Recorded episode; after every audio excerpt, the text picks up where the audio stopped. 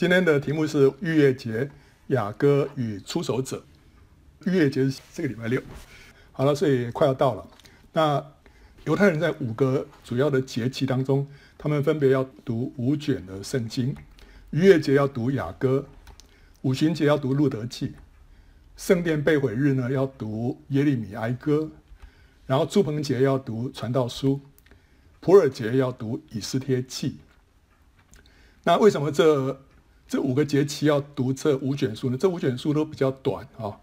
那为什么要在这个时候读这些书？跟他们的季节有关系啊。我们看那个在圣地啊这边的阳历啊，阳历从一月到十二月，他们主要是分成旱季，就从春天到秋天这是旱季，然后从秋天到第二年的春天呢是雨季啊。好了，在雨季一开始十月份的时候一开始啊，他们先会先下秋雨，就是早雨。然后这时候开始，他们就犁田，然后播种啊。然后到了春天之前啊，就会下这个春雨或者叫晚雨。那之后啊，就开始进入旱季。这时候他们就开始收割啊，进入收割的季节。然后就先收割大麦，然后呢是一般性的收割，之后收割小麦，然后到了夏天收割橄榄，然后收割葡萄。好，完了就收藏。OK，那这个跟犹太的胜利对照在一起看的话。正月的话，就是我们现在这个时候了啊。那正月十四号就是逾越节啊，逾越节就是在这个要进入旱季的时候。那接着呢，在胜利的个三月初呢是五旬节，然后五月十号是圣殿被毁日啊，然后七月就是要进入雨季之前呢，就最后一个节期就是住棚节或者叫收藏节。那个时候他们把所有的这些农产啊都收藏起来了啊。然后到了这个呃年底，就是他们的十二月了。十二月十三号到十四号呢，就是他们的普珥节。OK，好，所以在这五个节期当中，他们会读五卷特别的圣经。那为什么读这五卷？我们看那个逾越节，逾越节要读雅歌啊？为什么呢？因为雅歌里面有一段话啊，这是在雅歌第二章十到十三节说：“我良人对我说，我的佳偶，我的美人，起来与我同去。”因为冬天以往，雨水止住过去了，地上百花开放，百鸟鸣叫的时候已经来到，斑鸠的声音在我们境内也听见了，无花果树的果子渐渐成熟，葡萄树开花放香，我的佳偶，我的美人，起来与我同去。这个是那个良人啊，呼召那个妹子啊，那个佳偶啊，起来跟他同去。那这里有一段话，就是说冬天以往。雨水止住过去了，雨水止住过去，就是说雨季结束了，现在要进到旱季，冬天过去了，对不对？哈，所以这个时候是什么时候呢？这是逾越节的时候，所以因着这个缘故，他们就读雅歌啊。那五旬节呢？啊，读路得记啊？为什么？因为路得记里面第一章有提到拿尔米跟他的儿父这个路得啊，从摩押地回到伯利恒的时候，正是动手割大麦的时候。动手割大麦是什么时候呢？其实就是逾越节那个时候啊。但但是他这个收割一直是持续，他一直持续到什么时候？到路德记的二章二十三节说啊，于是路德与波阿斯的使女常在一处拾取麦穗，直到收完了大麦和小麦。OK，所以他这个是蛮长的一段时间。所以这个时候呢，会跨越到五旬节啊。所以五旬节他们就读这个路德记。接着在圣殿被毁日啊，这个是。五月十号读耶利米哀歌，这个是比较可以理解了，因为那时候圣殿被毁，那耶利米哀歌就是在哀叹这些事情啊。在耶利米书五十二章里面说，巴比伦王尼布甲尼撒十九年五月初十日，在巴比伦王面前势立的护卫长尼布撒拉旦进入耶路撒冷，用火焚烧耶和华的殿和王宫，又焚烧耶路撒冷的房屋，就是各大户家的房屋。好，那这个是。当时这个所罗门的圣殿就被焚毁了，但是到了主后七十年的同一天哦，啊，也是五月初十日啊，那时候罗马提多将军就焚毁了第二圣殿，就是他们后来盖的，就是希律后来给他扩建那个圣殿，只剩下哭墙，也是在同一天，所以犹太人后来就在这一天啊，就纪念哦，他们圣殿被毁，然后就是读耶利米哀歌啊，那接着在祝棚节又叫做收藏节。那他们读传道书啊？为什么读传道书呢？因为祝棚节就像是好像犹太人的感恩节一样，他们就是庆祝他们的收成啊。然后传道书里面有一段啊，是五章十八到十九节说：“我所见为善为美的，就是人在神赐他一生的日子吃喝，享受日光之下劳碌得来的好处，因为这是他的份。神赐人资财丰富，使他能以吃用，能取自己的份，在他劳碌中喜乐，这乃是神的恩赐。”所以他这边讲的这段话，就是反映出他们在祝棚节的时候的心情啊。那时候就是收藏这些啊农产品，他们的这个收获，所以吃喝快乐，所以他们就读这个传道书。那最后普尔节，普尔节是读以斯帖记，而这个当然没有问题，因为普尔节就是因为以斯帖记才才有的啊。那时候波斯帝国的大臣哈曼册普珥，册普尔就是抽签呐、啊。择定在十二月十三日要屠杀全国的犹太人。后来由于王后以斯帖奋勇搭救，使得那天反而成为犹太人杀灭敌人的胜利日。犹太人从此就守十二月十三到十四日为普尔节，纪念这件事情啊。OK，好了，所以这五个节期为什么要读这五卷书？要么就跟历史有关，要么就是跟他们的季节有关啊。好，那我们看啊，犹太新年呐、啊。原来新年其实是在七月一号啊，是在吹角节的时候。那为什么是七月一号是新年？因为这是一个农事循环的结束，跟另外一个循环的开始。前一年的农作物在这个时候完成收割，而且收藏，下一年的耕耘撒种呢，就马上要开始啊。所以这个是这个在农农作上面，这是一个一个循环的开始跟结束。所以这个是他们的新年啊。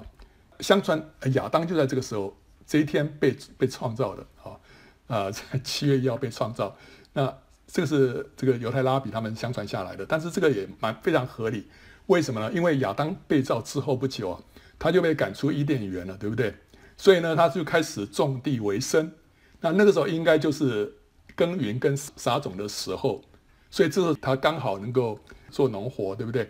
如果是在刚好在这个整个循环的一半或者是在当中，那就很很奇怪了。所以那时候刚开始就是一个循环的开始，这是非常合理的事情。那因此呢，犹太新年也就象征是旧造的开始啊。我们有新造有旧造，这个是亚当亚当被创造是一个旧造的开始。那以色列人出埃及的时候呢，神就以那个出埃及的那个月为胜利的正月，那个月就叫做亚比月啊，或者被掳之后被称为尼散月啊。好，这个月呢，就象征我们蒙救赎新造的开始。所以，我们这个人生日啊，我们有我们的天然人的生日，对不对？但是，另外还有一个生日是什么？我们灵里重生的那个生日。所以，这个相当于就是正月啊，正月就是我们我们好像灵魂重生的时候的生日一样。这是一个新造的开始啊。好，所以呢，犹太胜利的正月就是我们这个时候啊，这是一个进入什么属灵新领域的时刻。这个时候，我们读雅歌，就是让我们来看到我们怎么样从一个属灵的领域进到下一个属灵的领域。我们这时候就要留意啊，神是不是在这个时候要带领我们有突破、突破固有的舒适圈，进入新的属灵领域。我们向他有新的奉献，经历他的大能大力啊。所以这是一个 timing，这是一个神的时刻啊。好，我们看到今天我们的题目就是逾越节。还有雅歌，还有出手者，好，那这三者到底为什么放在一起讲啊？我们可以看到，呃，逾越节跟雅歌啊，为什么会有一个关联？就是雅歌二章十到十三节，我们刚刚看到的啊啊，我的佳偶，我的美人起来与我同去，因为冬天与以往，雨水止住过去了。因为这段话，所以我们在逾越节的时候要读雅歌啊。但是在雅歌这段话里面，有一段话是两次重复出现，就是我的佳偶，我的美人起来与我同去啊，在这段话里面出现两次。那这一句话就是雅歌的什么 key verse，是雅歌的要节啊。为什么说这一句话是雅歌的要节？因为这句话就在说明啊，整卷雅歌的这个所形容的就是佳偶怎么样一路跟随着良人。啊，就是我的佳偶，我的美人起来与我同去。这个良人一再呼召佳偶啊，跟随他同去。去哪里？他先从远处到近处，再从内室到合场，再从高处到低处，再从荣耀到羞辱。你就看到他一路跟着这个良人往前行。这个就是雅歌的这个整个内容啊。好了，在启示录里面有提到那十四万四千个出熟的果子，这出手者是首先被提的。那他们的主要特征之一是什么？就是羔羊无论往哪里去，他们都跟随他。所以出手者就是一路跟随羔羊的。那他们到底怎么样跟随羔羊？我们读到这一段话，我们就讲说：哦，所以说当这个耶稣要你去非洲传道，你就去非洲；那当他他让你这个搬去哪里，你就去哪里。我们是想到说，羔羊无论往哪里去，我们就跟随，对不对哈？但是呢，比较具体的来看，我们就知道。我们要从雅歌来看，我们借着雅歌就知道出手者到底是怎么样跟随羔羊，无论羔羊往哪里去。所以呢，逾越节雅歌跟出手者，他们中间有一个关联。我们从雅歌第二章十到十三节里面可以看到这样的一个关联啊。我们先看这个出手者啊，出手者啊，在这个启示录第十四章，他说啊，我又观看。见羔羊站在喜安山，同他又有十四万四千人，都有他的名和他父的名写在额上。我听见从天上有声音，好像众水的声音和大雷的声音，并且我所听见的，好像弹琴的所弹的琴声。他们在宝座前，并在四活物和众长老前唱歌，仿佛是新歌。除了从地上买来的那十四万四千人以外，没有人能学这歌。这些人未曾沾染妇女，他们原是童生。羔羊无论往哪里去，他们都跟随他。他们是从人间买来的，做出熟的果子归给神和羔羊，在他们口中查不出谎言来。他们是没有瑕疵的。好，这里是非常特别的一群人，有十四万四千人，他们站在喜安山，就是说他们已经被提到天上去了，在神的宝座前啊、那他们有一个特点。就是羔羊无论往哪里去，他们都跟随。他们是初熟的果子，那他们被称为初熟的果子归于神和羔羊，这就有别于主要的庄稼。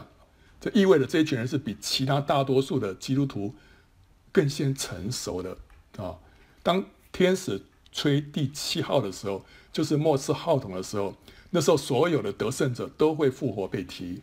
那这就是人子扔下快镰刀的时候所收割的庄稼啊，在启示录十四章十四到十六节里面有提到，我又观看见有一片白云，云上坐着一位好像人子，头上戴着金冠冕，手里拿着快镰刀，又有一位天使从殿中出来，向那坐在云上的大声喊着说：“伸出你的镰刀来收割，因为收割的时候已经到了，地上的庄稼已经熟透了。”那坐在云上的就把镰刀扔在地上，地上的庄稼就被收割了。这好像那那位好像人子，那就是讲到基督了啊啊，神的儿子。所以他呢就手里拿着快镰刀，然后呢把他这个镰刀丢在地上的时候，那个庄稼熟透的庄稼就被收割了。这个是讲什么？这个就讲到说那些得胜者，这些庄稼就是那些得胜者，他们已经成熟了，可以被提了，所以他们就被收割了。所以那时候他们就被提了。这是在启示录十四章十四节到十六节的时候讲到这个事情啊，就是那些庄稼得胜者被提啊。好，那但是他在丢下快镰刀之前啊，这是十四章的十六节，这个时候看到得胜者被提。在这之前，我们已经看到那个在十四章的第一节啊，那十四万四千人呢、已经站在锡安山的上面，在这个神的宝座前了。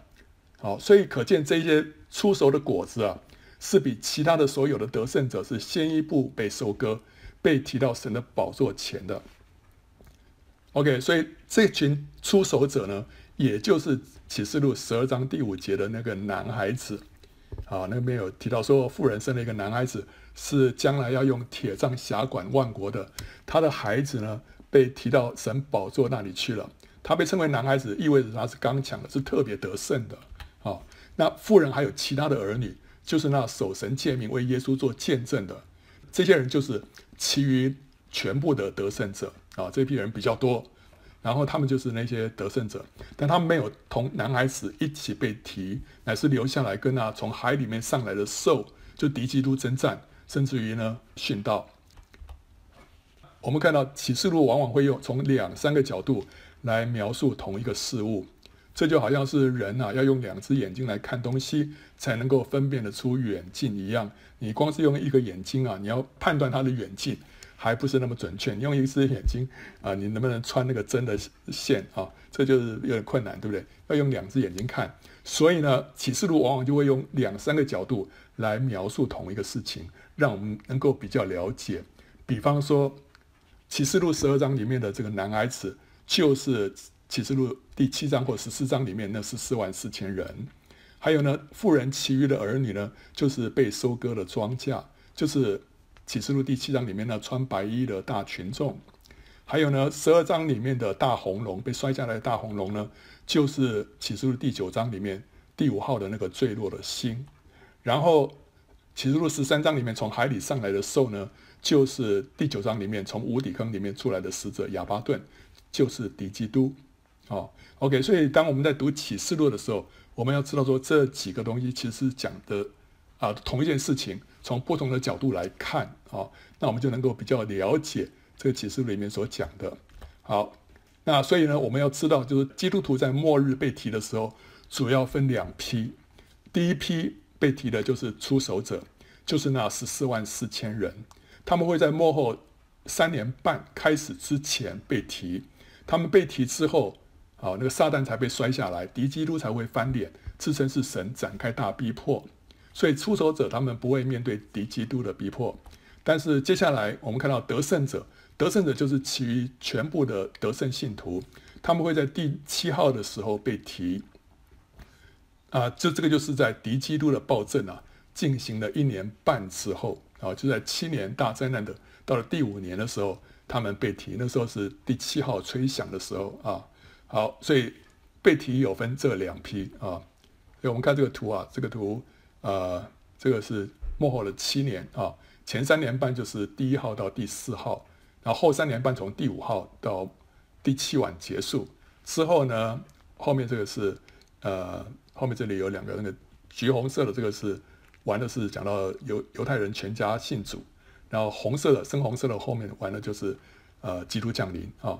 好，那在这个第五号之前啊，就是前三年半要结束之之前啊，这个时候出手者被提啊，就出手的果子就是男孩子被提。这个男孩子被提之后呢，这个龙就被摔下来啊。龙摔下来之后呢，敌基督就翻脸啊，他从敌基督那个兽就从海里上来，所以这个是在。呃，第五号的时候，然后就是有一个这个亚巴顿啊，从无底坑里面上来啊。OK，所以这个是三年半的时候发生的事情。好、但这个出手的果子呢，他们不会面对这些事情。然后接着就开始有大逼迫，会有殉道，许多人殉道在第五号跟第六号当中。那这当中那个苦难呢，会促使庄稼呢就快速成熟啊。很多人在在前面还不冷不热的，这个时候。当苦难来到的时候，人就会转向主，所以苦难会促使庄稼快速成熟，以至于到第七号吹响的时候呢，他们就能够预备好了，就能够复活被提。这就是那收割的庄稼，就是那些得胜者，绝大部分的得胜者啊。好，那关于这个图里面的一些啊细节，我们可以看那个圣经简报站里面的爱琴海大地震，里面有讲的呃，有个比较完整的讲解啊。好，所以呢，我们要知道，就是出手者是灵性先成熟的少数人，他们是得胜者当中的得胜者。那启示录第七章也提到说，有十四万四千个以色列人受印啊。好，那这是第七章的十四万四千个以色列人，跟第十四章里面的那一些站在喜安山上面的出手的果子，是不是同一批人呢？如果我们是按照字义来解释的话，那就不同人，因为按照字义解释的话，《启示录》第七章的这十四万四千个是血统上的以色列人，是十二支派的，他们就是以色列人。既然是说按照字义来解的话，那这就跟《启示录》十四章的十四万四千人不一样了。因为呢，后者这个是基督徒啊。好，那但是如果是这样解读的话呢，就会有个问题，为什么呢？因为就是因为这些以色列人后来没有下文。后来就不见了，你 就不知道说这十四万四千人跑到哪里去了啊？没有交代。而且如果他们是以色列人的话，其实并没有必要受印为什么没有必要受印？因为神会为所有的以色列人预备一个地方，让他们在末后三年半的时候逃到那里，躲避撒旦跟敌基督的迫害。这就是有个富人啊，有有那个大鹰的翅膀赐给他，让他逃到自己的地方躲避那个龙啊，三年半。那那个那个富人是谁？就是这些以色列人啊，所以他们会在什么地方呢？就是他们自己的地方，就是巴勒斯坦那个地方。他们在那个地方会会蒙保守啊。好，所以其实其实这十二个支派的十四万四千人有受印没有受印，其实并不要紧，因为神会另外保守他们的，对不对？不然的话。或者他们蒙保守，其他人没有蒙保守，但是其实也不是，因为所有的那些以色列人都在这个旷野那个地方蒙保守的啊。好，另外，如果这些人是以色列人的话，圣经并没有说明他们有什么特点，以至于他们能够受印，这是很奇怪的事情，对不对？为什么他们能够，他们跟别人不一样？什么地方不一样？没有讲哦。这个就是说他们是，他们就受印了，那也没有说他们的命运跟其他的以色列人有什么不一样，因为到最后都是。都是全家得救了，对不对？然后都都在旷野，所以这十四万四千人，这个十二支派的，你说是以色列人，其实也是呃很让人困惑的。何况现在其实你已经分不清楚那些犹太人是什么支派的，特别是有十个支派已经不见了，哦，有十个支派已经不见了，所以你怎么样？你现在大概只剩下这个呃犹大支派、利未支派、便雅悯支派。这几个支派是后来被掳归回，我们还可以追溯得到。但是其他的十个支派在亚述帝国时候被被掳的那些人，现在都已经找不到了，不知道在哪里。所以在幕后这段时间，啊、你要把找出十四万四千个十来自十二个支派的每个支派一万两千人，这是一件非常困难的事情。好，那 所以呢，照这样看起来，这十四万四千人不应该是。血统上的以色列人，而是什么？而是灵意上的以色列人啊！所以合理的解释就是说，这启示录第七章的十二个支派以色列人呢，是指属灵的以色列人，就是来自各种不同背景的基督徒啊。每一个支派象征一种背景啊，这个一个背景就是包括他从他从哪个地方啊，还有他什么的民族、什么语言啊，或者说他是什么宗派啊，这些就是不同的背景。那他们就是。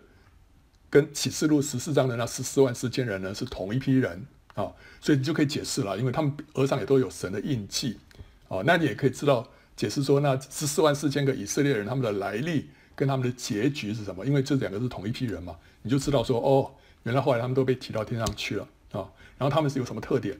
因为他们这些是是跟随跟随羔羊的，你就知道说为什么这些人会被会受印啊，这个你就可以了解，所以。呃，在启示录第七章第四节那边先提到那些以色列人受印之后啊，十四呃十二个支派的以色列人受印之后，接着你就看到什么呢？就看到哇，在天上有无数穿白衣的人站在神的宝座前，啊，好了，所以这里有两批人，一批是那个这那十二个支派的以色列人，后来是穿白衣的。那我们如果按照灵意解释的话，就知道说第一批是什么？就是那十四万四千个出手的果子。后面这一些穿白衣的呢，就是其他所有的得胜者，这就是前后两批被提的圣徒，在启示录第七章里面，它同时呈现在我们的面前啊。好，那这些出熟的果子啊，就是那十四万四千人，他们会经过前三年半的大灾难，但是他们不会受害，因为他们额上都被印上神的印记。好，所以他们他们受印的目的，就是让他们能够经过前面的三年半。不受到灾，不受到伤害，因为前面三年半了、啊，会有很多天灾哦，这个降下，所以神就保守他们，一直到三年半之前，他们的时候就被提啊、好，那我们现在看到，既然启示录第七章的十四万四千个以色列人，我们必须按灵意来解释的话，那么启示录十四章里面的十四万四千个初熟的果子，我们也应该要按照灵意来解释了，对不对？啊、好。以前啊，我曾经对这个启示录十四章的那十四万四千个初熟的果子啊，不太有兴趣，因为我觉得我是按字意解，所以我觉得我没有希望啊。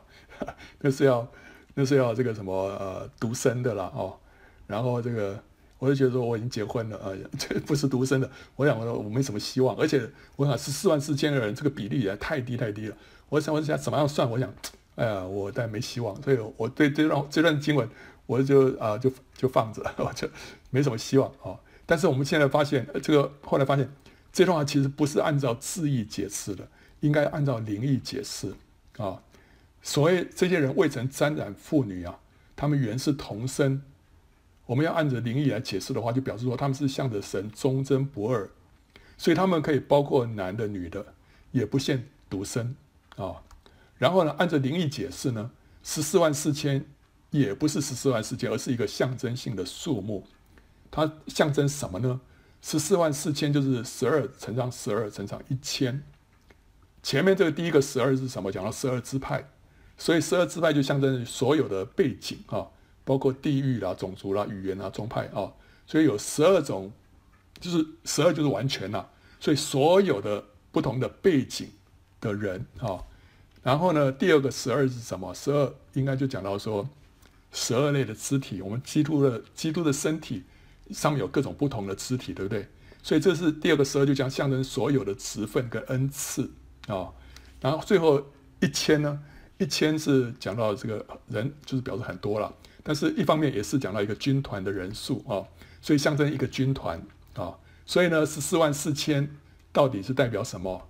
就是代表它象征他们是来自各种背景，包括各种属灵恩赐跟职分，就是说这里头有使徒、有先知、有传福音的、有牧师、有教师、有代祷者、有关怀人的、有治理士的。所有这些人都在这里头，好，啊他们是什么？基督的精兵。所以这十四万四千人里面有这样不同的职分、不同的恩赐。所以你是一个关怀人的，你可以在这十四万四千人里面；你是一个代祷者，你可以在这里面；你是一个先知，或者你是一个牧师，是一个教师，都可以在这里面。哦，然后你是来自呃这个东方、西方哦。这个是讲什么样的话都有可能在这里面啊，然后他们是精兵，基督的精兵啊。好，那比起整体的庄稼来讲呢，出熟的果子数量不多啊，是呃实在是不多。所以因为出熟吧，因为这个你很多庄稼成熟了之后，你要献给神出熟的果子哦，那出熟的果子是在所有的庄稼里面的一小部分啊。那但是因为它不限于十四万四千人。也不限于男女，不限未婚，所以其实我们都有机会成为出手者，我们都有可能率先被提，不需要经过敌基督的暴政。哎，你就觉得这样好不好？对不对？哇，现在我们觉得末末世末日已经越来越近，对不对啊？好了，那所以我们就讲说谁是敌基督啊？然后我们是不是为着这个六六六啊，要有些预备啊？我们是不是应该要囤积一些什么食物啦？到时候。啊，不能买卖的话怎么办呢？怎么对不对？好，OK，啊，这些我们需要想一想。但是呢，有一个最好的办法就是怎么样？我们在这之前，我们就先被提啊。那你要先被提的话，呃，有管道吗？有啊，就是有一个，就是你成为出熟的果子。你成为出熟的果子啊，你就能够在这一切的患难之前，你就先被提了。就是那男孩子被提，男孩子被提之后，那个龙才摔下来，底下才开始。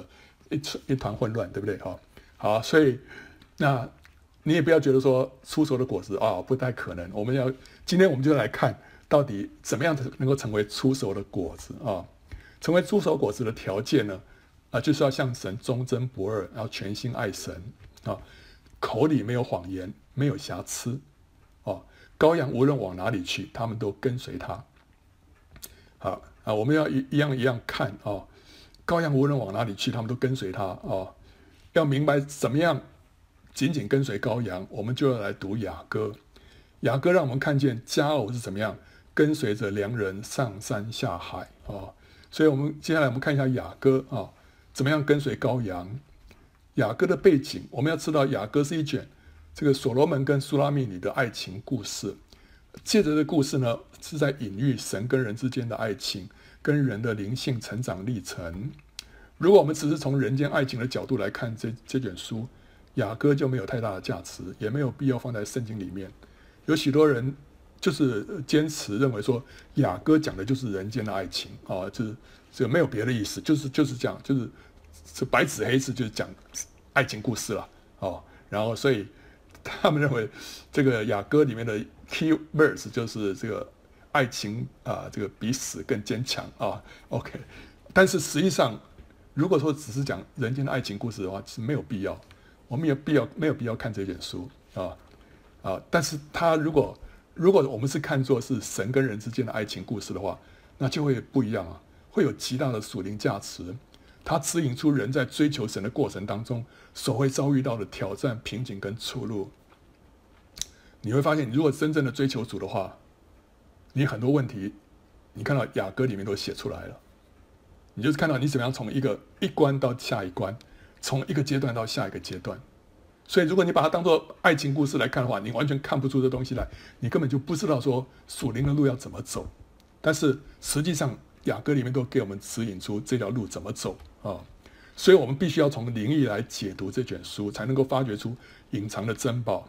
那解读的原则必须要符合圣经一贯的启示，才不会沦于诗意解经。有人对于这个灵意解经非常反感，但实际上呢，你如果照着圣经的那个原则来解的话，是。是非常安全的，而且呢，你这样才能够找到里面的那些宝贝啊！啊，好，你就看到雅歌，他一开始就是这个佳偶啊，这个女子啊，她渴望什么？得到一个主观的经历，象征一个主观的经历。我们今天很多人信主之后，我们也是一样啊，就是哇，我我相信神，但是我我没有经历到神，我我对神没有一个主观的经历，这会让我们里面对吧，非常的干渴啊。所以他一开始就发出一个这样的一个呼喊，就是说：“愿他用口与我亲嘴，因你的爱情比酒更美。”这个亲嘴跟酒都是表示主观的爱情经历，只有身历其境的人才知道其中的滋味，对不对？你如果没有跟一个人亲嘴，你怎么知道跟他亲嘴是什么样的滋味？你如果没有喝那个酒，你怎么知道这个酒什么样的滋味？这都是需要我们去主观经历的。所以这个女子。她里面就是渴望有这样的一个主观的经历。那有时候我们里面缺乏这个渴慕怎么办？我们就要求主加添我们渴慕的心。所以他接下来就说：“愿你吸引我，我们就快跑跟随你。”我们心中若缺乏对主的渴慕，就要对主发出呼求，求主加添给我渴慕他的心。这样的祷告神会垂听。以前我们在我跟修伟在喜安堂醉酒的时候，有一个祷告，就是那个那个牧者常常要我们。这样呼求的，就说主啊，求你加添给我渴慕的心，我渴慕不够，求你加添。真的，当你这样祷告的时候，神就把一个渴慕放在你的里面，你对神就越来越加的渴慕，对主就越来越加的渴慕。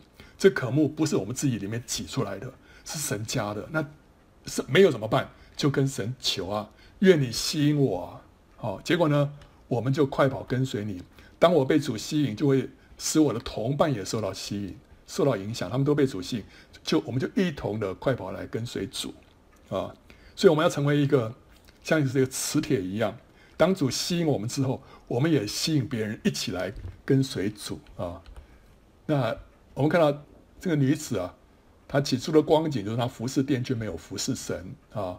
在雅歌第一章第六节说：“我同母的弟兄向我发怒，他们使我看守葡萄园，我自己的葡萄园却没有看守。”这个是今天很多服侍神的人的的心里头的写照，或者我们这些追求神的人的写照。我们怎么样？我们在看守人家指派给我的葡萄园，可是我们自己的葡萄园却没有看守。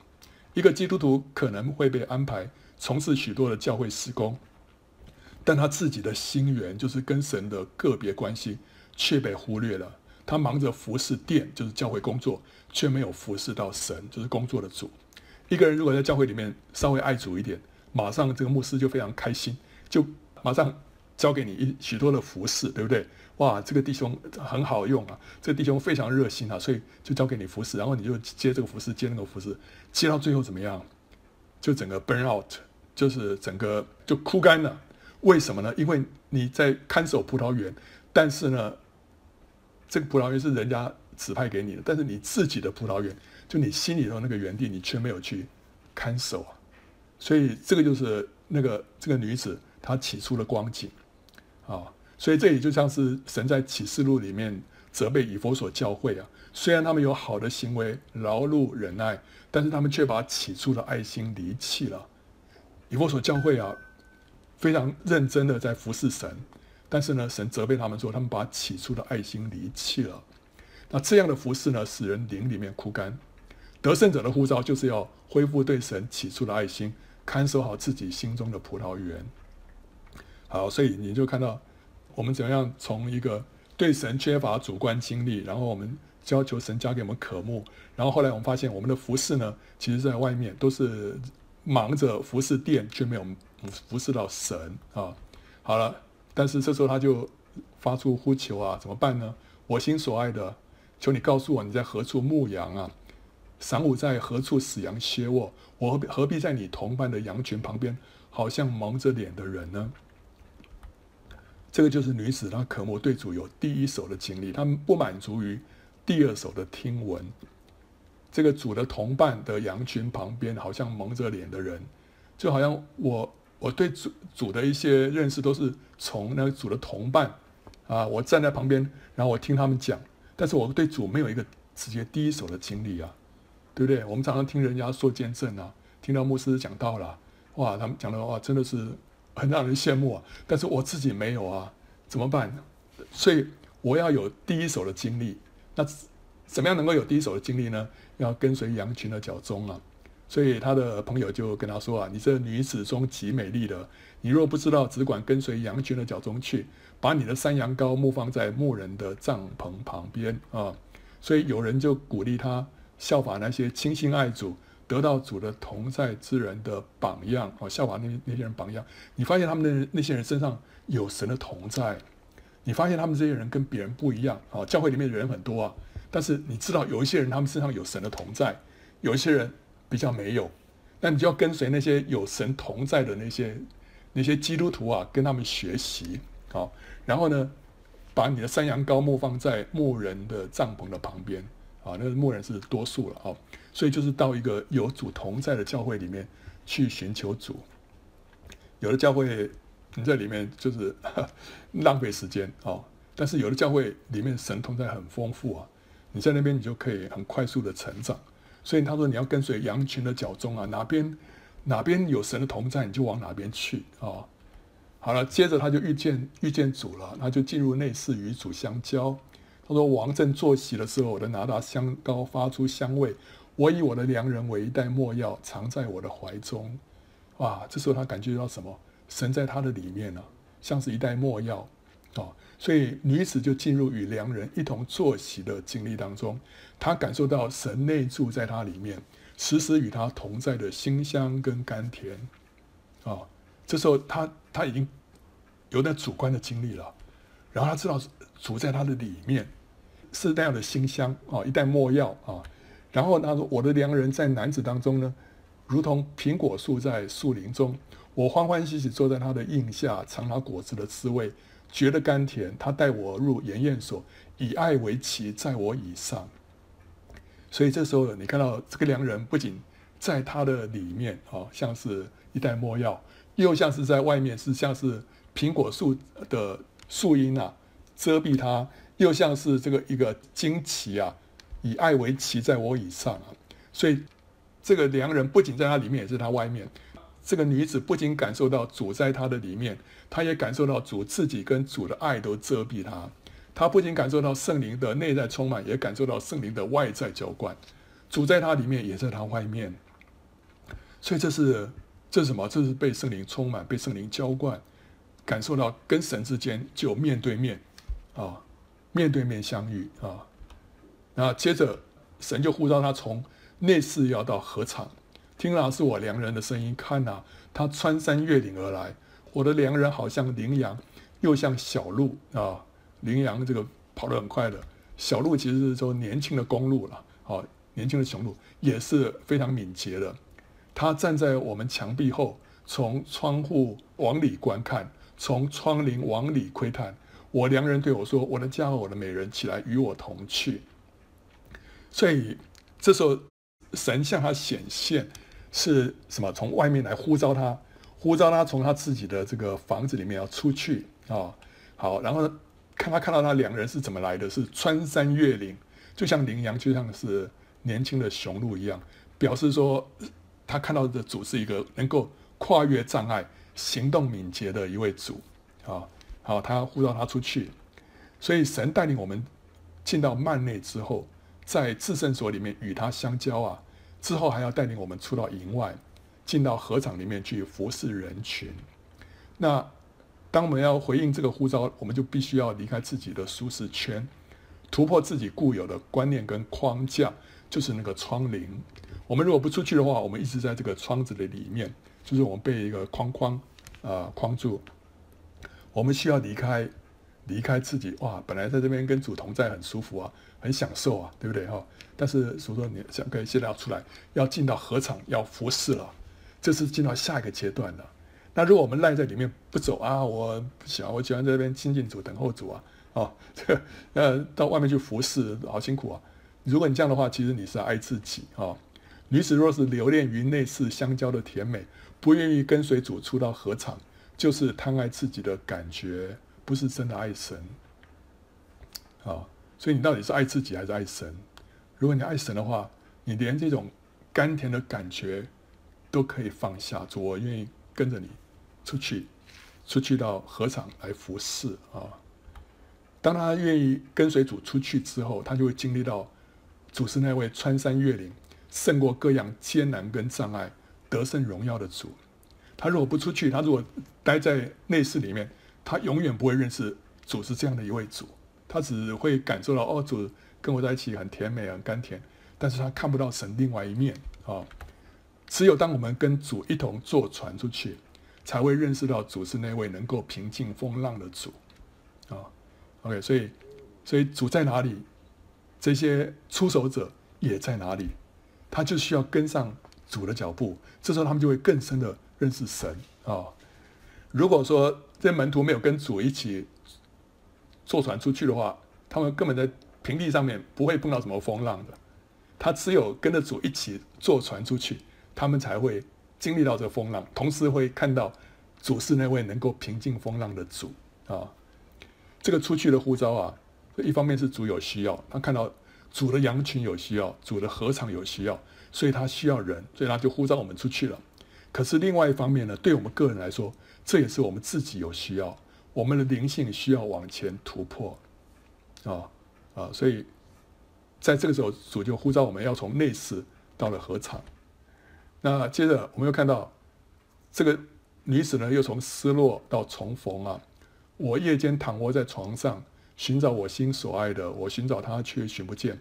我说我要起来游行。城中，在街市上，在宽阔处寻找我心所爱的，我寻找他却寻不见。城中巡逻看守的人遇见我，我问他们：你们看见我心所爱的没有？我刚离开他们，就遇见我心所爱的。我拉住他，不容他走，领他入我母家，到怀我者的内室。这个女子因为没有顺从主的呼召啊，前面她没有马上跟随，以至于她就失去了神的同在啊。于是呢，他就游行城中，在街市上，在宽阔处寻找我心所爱的。这是讲到说，我们就开始参加各样的聚会啊、特会，到人多的地方啊，就去追求主，对不对哈？然后呢，城中巡逻看守的人啊啊，问他们说：“哎，有没有看到我心所爱的？”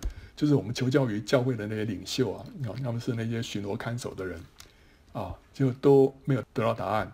最后他说：“我一离开他们，就遇见我心所爱的。”所以最后他是在独处的时候了，他找回神的同在，啊啊，所以有的时候我们参加这些聚会啊、特会，对我们的确是有帮助。但是有的时候呢，我们需要离开这一切，单独来到主的面前来面对他。这个时候主的同在又回来了，哦，好，所以我们从雅歌里面我们会看到这些属灵的经历啊。那接着神呼召他从高处到低处啊，我的心腹，求你与我。一同离开利巴嫩，与我一同离开利巴嫩，从亚玛拿顶，从斯尼尔与黑门顶，从有狮子的洞，从有豹子的山往下观看。这往下观看，另外可以翻译成为说，或者从有豹子的山下来。你看一些英文的英文的翻译，他们都是说从那个山上下来啊。所以这是一个什么样的呼召？这是呼召我们从教会界的高位上面与主一同下来，离开充满试探跟陷阱的这个舞台啊，那上面是有什么？有狮子的洞啊，有豹子的山，就叫充满了试探啊、危险啊、危机，从这上面要下来啊，那，成为什么？关锁的园，禁闭的井，封闭的泉源，单单逃主的喜悦。所以当他下来之后，这个两个人就说什么？我妹子，我心腹，乃是关锁的园，禁闭的井，封闭的泉源。这就是说，我们需要怎么样啊？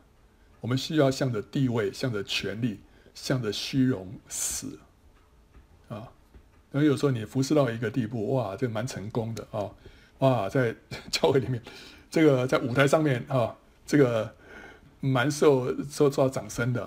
但是神如果呼召你啊，说下来，下来，就是从四尼尔顶啊，从黑门顶啊，从亚玛拿顶要下来啊。为什么？那个地方太多的试探跟引诱了。呃，我们有时候就是经不起，经不起那种居高位啊，所以很多很多人在在居高位的时候就就跌倒。但是神会保护我们，如果我们愿意顺从他的呼召的话，有时候神就叫你下来啊，就是真的是急急流勇退啊。当你愿意放下这一切啊。向着地位，向着权力，向着这些虚荣死的时候，你就可以成为一个关锁的园、禁闭的井、封闭的泉源。这时候你，你的里面的一切的那种各样的这种美物啊，啊，那个馨香的这些什么东西啊，都是完全单单献给神的，是一个关锁的园，别人不能进来的，是一个禁闭的井，只有主自己能够喝的，是一个封闭的泉源。是单单给主享受的，所以你把这一切单单的献给主，你不是不是公开显露在人的面前，得到人的夸赞啊，得到人的掌声，那完全不一样啊。所以神要神有会试试验我们的心，看我们所要的是什么。我们追求属灵，是不是要求人人前的那种虚荣？那种掌声、那种权力跟地位，还是我们真正的是爱主。所以主神要这个亚伯拉罕把以撒献上，对不对？看看亚伯拉罕的心到底是怎么样啊、好了，所以这个从高处到低处的这样一个呼召啊，其实是一个非常宝贵的呼召啊、当你真的愿意下来的时候，你真的是可以成为一个单单讨主喜悦的一个一个器皿啊。然后呢？哇，下一步又更难了啊！是从好名声到被误解，从荣耀到羞辱啊！你说你有没有写反？是不是写反了？应该是从从羞辱到荣耀，不是从荣耀到羞辱啊！他说：“我身睡卧，我的心却醒了。”这是我良人的声音啊！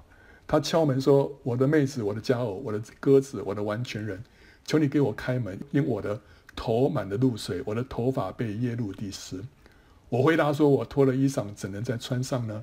我洗了脚，怎能再玷污呢？”OK，他这时候好像他的灵性已经算是非常非常成熟了啊、然后呢，这时候这是个良人啊，就呼召他出去啊、那时候是半夜，然后他说：“哦，我已经准备要睡觉了啊、然后我这个衣服脱了，然后这个我脚都洗了，怎么能够再出去再？”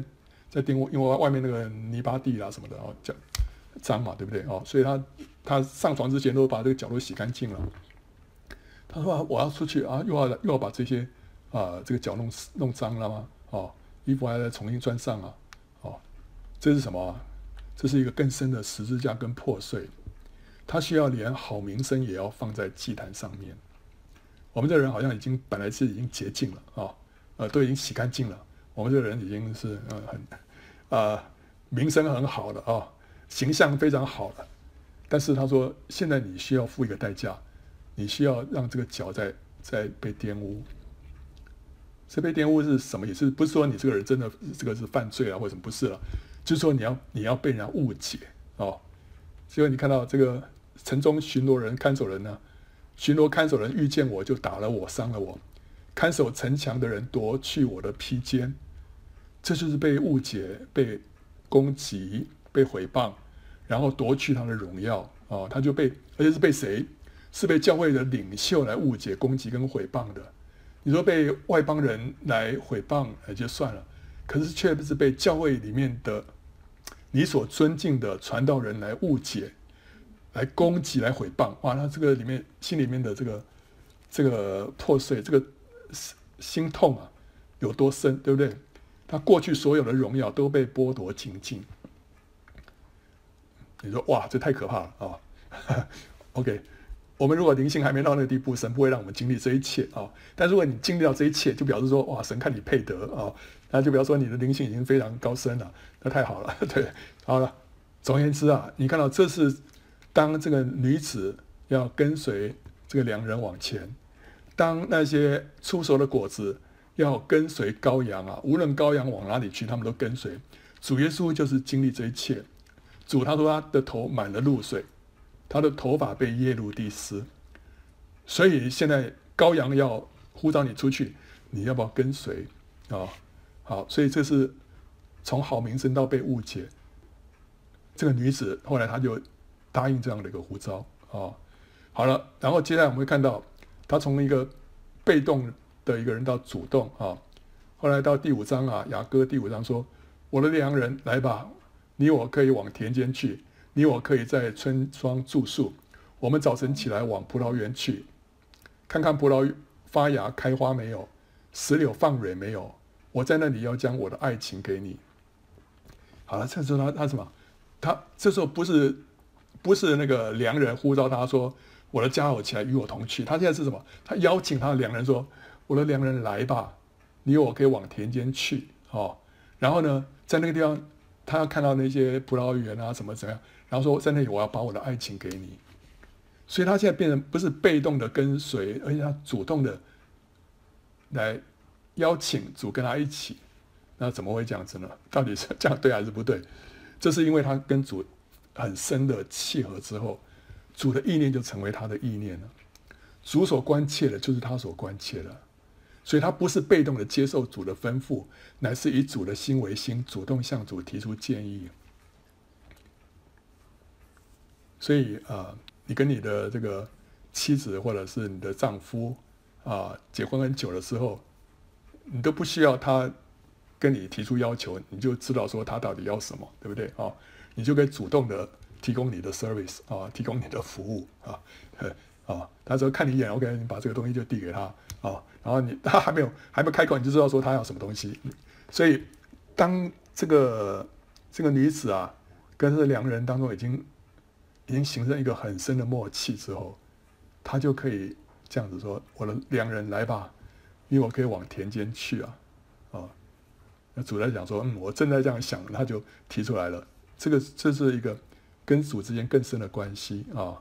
所以我们就看到了跟随主的结果是什么？第一个，他的声量扩大了。两个人对佳偶的夸赞跟形容，从起初的动词物，啊，那时候说啊，我的这个妹子啊，像骏马啊，就像法老这个车上那个骏马，或者说像鸽子啊，像百合花。后来呢，它变成什么？它变成一个园子，是一个关锁的园啊，禁闭的禁啊。后来呢，再到，然后呢，它形容它是一个城市啊，像耶路撒冷，然后像德萨那样的美丽，那样的秀美，然后一直到最后，它变成什么？像江南全地啊。他的眼睛是什么？然后，呃，这个鼻子是什么？呃，这个，呃，这个脖子是什么？就是在迦南迦南地的各个各个地方哦。所以他意思就是说，这个人的身量已经扩大到迦南全地了。那迦南美地其实就预表基督啊。他表示说，这女子的身量终于长成像基督。那第二个，他从个人的同理进化成为团体的心腹啊。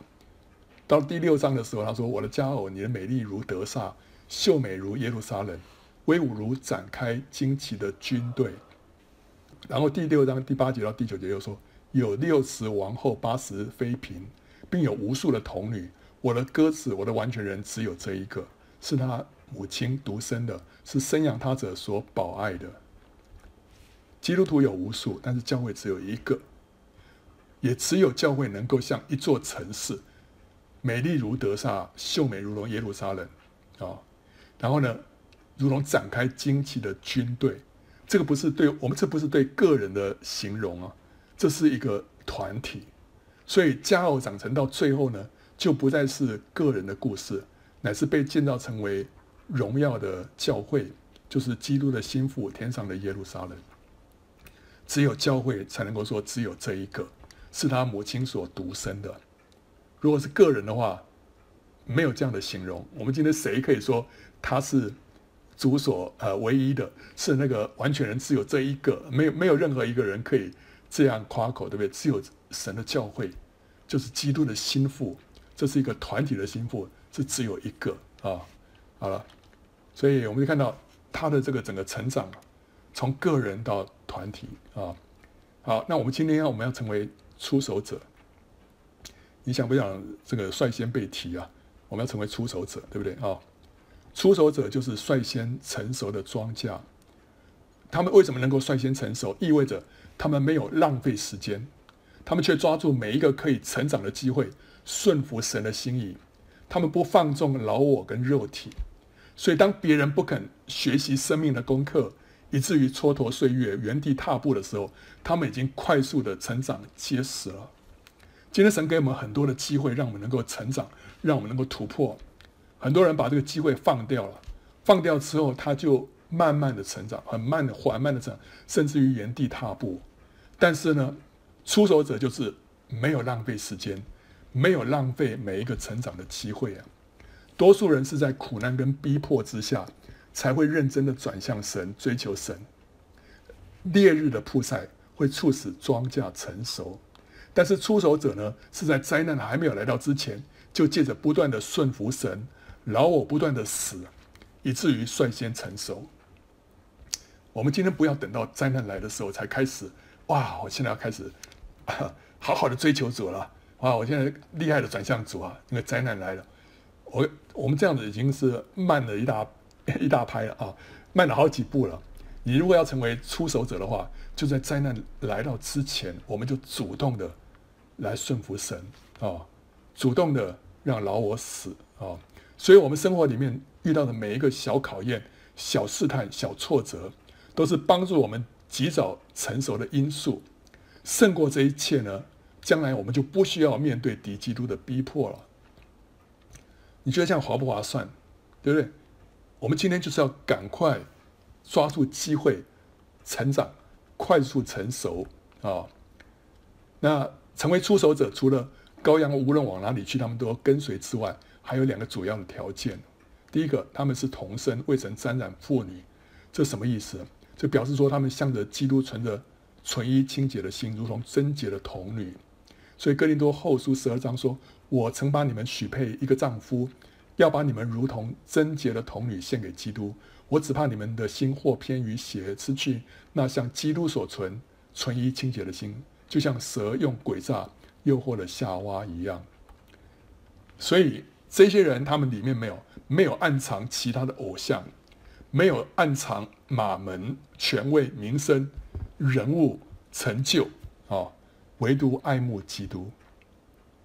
他们单独爱慕基督，所以他们是童身，他们没有沾染妇女啊、当众人都为许多的事情思虑烦扰的时候。他们却选择上好的福分，坐在主的脚前，渴慕主的同在。这个是那些呃向着神有纯一清洁心的这些出手的果子。他们向着主呢，就好像是宝座前的那个基路伯啊，全身都是眼，同时呢，他们也是全身都是耳。主是他们唯一的关注和爱慕。他们渴慕认识主，也敏锐于主的指示和行动。当一个人渴慕认识神的时候，他向着神是全身都是眼的，他会非常注意主，要认识主，对不对？同时，当主有一个任何的一个指示跟动作的时候，他们也比别人先看见、先知道。所以，这全身都是眼，也是全身都是耳啊！他们即使是忙于服侍。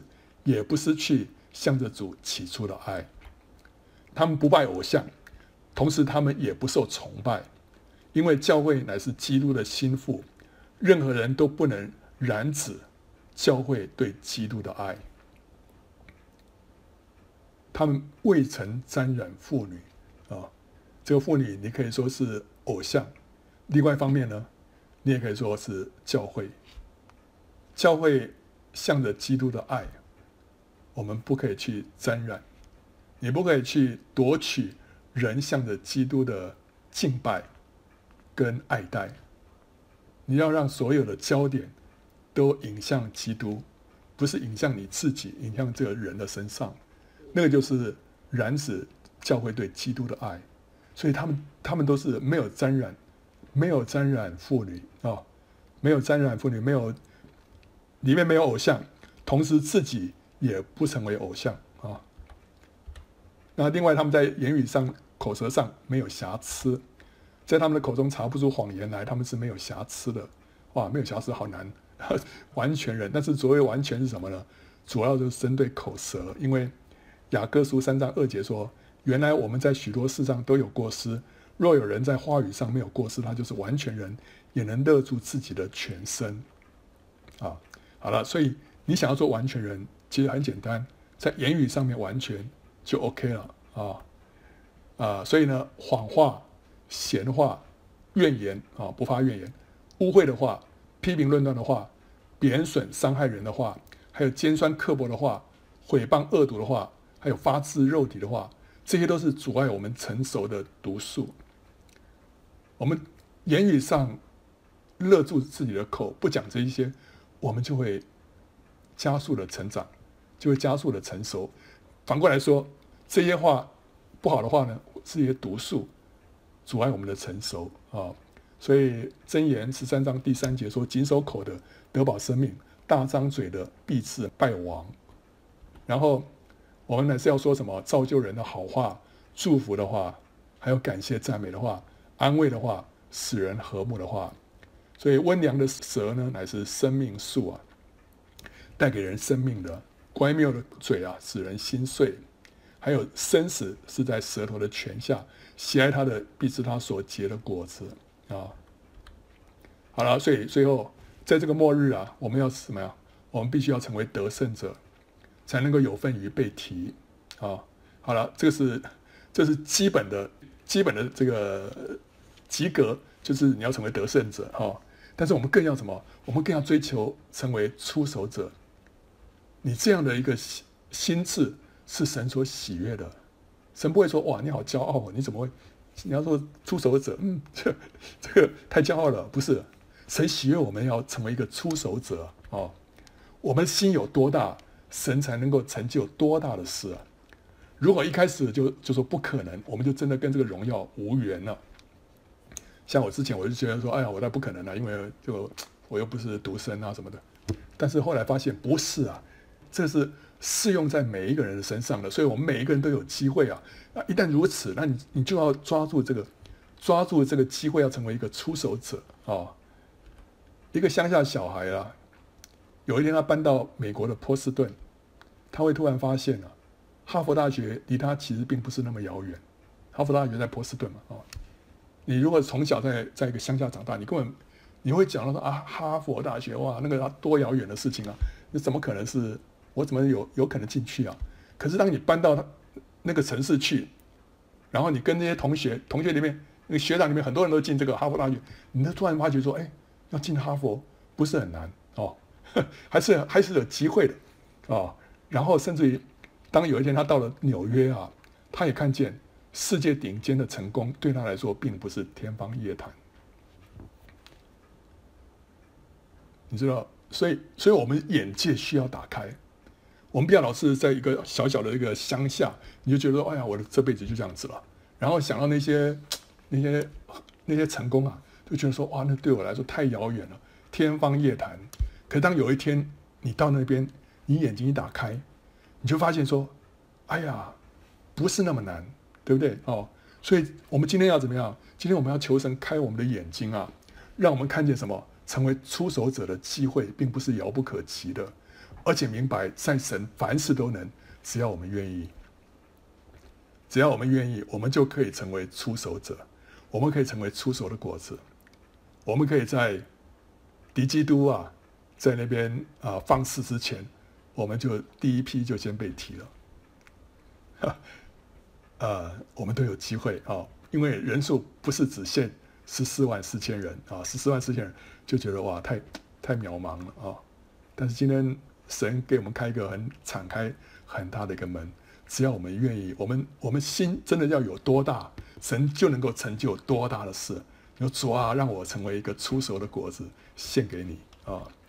所以我们要知道，我们要我们要明白，做一个初熟的果子啊，他需要能够明白神的引导啊，所以他要能够听，他也能够看得见。所以他说：“我的家，我的美人起来与我同去啊！”我们要能够听到主在呼召啊，主的呼召。另外，我们要知道主的时刻啊，因为冬天已往，雨水止住过去了。现在每一天，神都是给我们一个机会。现在是神的神的这个 timing，神的时刻。特别现在，我们现在即将要要过这个逾越节，对不对？所以这是一个属灵的一个一个开启，一个新的阶段的开启。所以在这个时候，我们可以好好来仰望主。主啊，在我的灵里面，是不是有什么地方需要突破的？求你带领我能够突破，带领我能够。往前进到下一个属灵的领域里面去啊，这是一个一个转捩点，我们要知道啊，然后神会开我们的眼睛啊，开我们的视野，让我们向着他大大的张口啊，他就给我们大大的充满啊。阿利路亚！欢迎到圣经简报站观看更多相关的视频，还有下载 PowerPoint 档。